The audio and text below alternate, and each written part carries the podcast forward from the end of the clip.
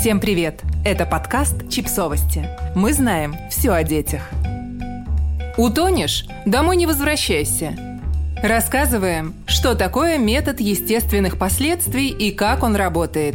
Расстановка границы правил в отношениях с детьми – дело непростое, но важное – решили рассказать вам о концепции естественных последствий, которая помогает максимально наглядно и логично объяснить детям правила взаимодействия с миром и расставлять границы, понятные всем. Что такое естественные последствия?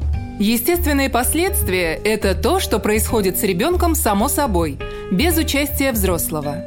Если ты будешь стоять под дождем, ты промокнешь. Если ты не будешь есть, ты проголодаешься. Эти последствия возникают как результат определенного поведения и не требуют участия, организации или контроля со стороны родителя. Для наступления естественных последствий родители, наоборот, должны ничего не делать и позволить ребенку самостоятельно принимать решения, чтобы он мог научиться на собственных ошибках. Когда можно использовать метод естественных последствий? В жизни есть множество ситуаций, в которых несколько занудных нотаций можно заменить естественными последствиями и просто позволить ребенку разобраться во всем самостоятельно. Вот некоторые примеры. Позвольте ребенку 10 лет выйти из дома без шапки в холодный день.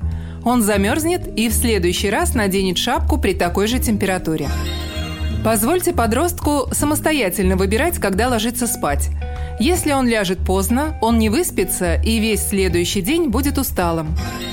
Позвольте 12-летнему ребенку потратить все свои карманные деньги за один день. В итоге деньги у него закончатся, и он не сможет ничего купить в течение последующих дней. Используйте метод естественных последствий только тогда, когда последствия не представляют потенциального вреда для ребенка – а также, когда ребенок достигнет того возраста, когда он сможет замечать логические связи между событиями. Как правило, это происходит начиная со среднего школьного возраста. Когда не надо использовать метод естественных последствий. Этот метод не работает с маленькими детьми. Не стоит давать четырехлетнему ребенку возможность самому выбирать время отхода ко сну или собственный рацион – Скорее всего, последствия будут плачевными. И что самое главное, ребенок еще не в состоянии отследить и запомнить причинно-следственные связи между поздним отбоем вчера и дурным настроением сегодня.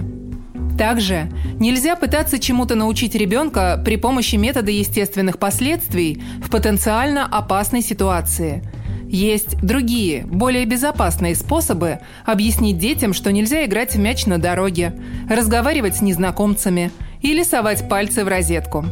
Естественные последствия должны затрагивать только ребенка и его интересы, но не других людей. Например, не стоит разрешать ребенку бить других детей, чтобы доказать ему, что в этом случае они расстроятся или ударят его в ответ. Еще один важный момент – Естественные последствия должны наступать сразу же после определенных действий. Если вы разрешите ребенку не чистить зубы или питаться фастфудом, естественные последствия наступят далеко не сразу, а значит, не помогут ему осознать, почему его поведение неправильное и неполезное. Зачем нужен метод естественных последствий? Родители, которые чрезмерно опекают своих детей, стремятся всеми возможными способами оберегать их от естественных последствий. В результате дети упускают множество важных жизненных уроков и испытывают затруднения, сталкиваясь с аналогичными ситуациями во взрослой жизни. Также дети, у которых нет возможности самостоятельно увидеть естественные последствия своего поведения, часто не видят логики в правилах, которые устанавливают их родители. Например, они носят шапку зимой не потому, что холодно, а потому что мама запрещает им ее снимать. Чем сложнее отследить логику в правилах, тем меньше желания у детей и подростков их соблюдать. Метод естественных последствий позволяет детям не только самостоятельно исследовать мир, но и учит их прогнозировать возможные последствия своего поведения, выходить из трудных ситуаций и тренирует навык саморегуляции. Этот метод прекрасно работает в ряде случаев, когда проще один раз показать, чем сто раз объяснить, почему что-то делать нельзя или наоборот надо. А главная прелесть естественных последствий в том, что зависят они не от вас и произойдут в любом случае, хочется вам этого или нет. Главное, не забывайте делать поправку на возраст ребенка и его безопасность. Подписывайтесь на подкаст, ставьте лайки и оставляйте комментарии. Ссылки на источники в описании к подкасту. До встречи!